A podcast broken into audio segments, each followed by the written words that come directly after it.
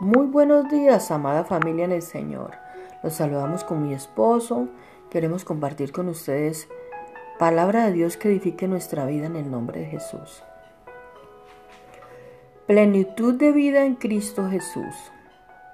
La Biblia dice que ninguna condenación hay para los que están en Cristo.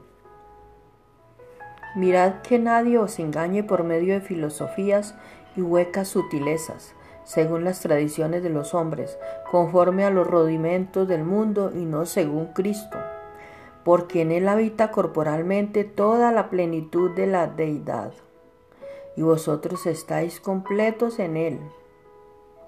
En Él también fuisteis circuncidados con circuncisión no hecha a mano, al echar de vosotros el cuerpo pecaminoso carnal en la circuncisión de Cristo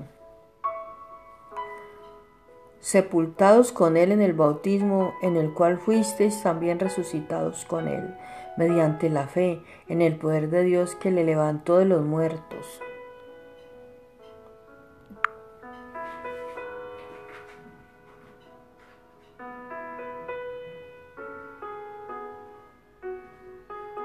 Y a vosotros, estando muertos en pecados y en la incursión, de vuestra carne, os dio vida juntamente con él, perdonándoos todos los pecados, anulando el acta de los decretos que había contra nosotros, que nos era contraria, quitándola de en medio y clavándola en la cruz, y despojando a los principados y a las potestades, los exhibió públicamente, triunfando sobre ellos en la cruz.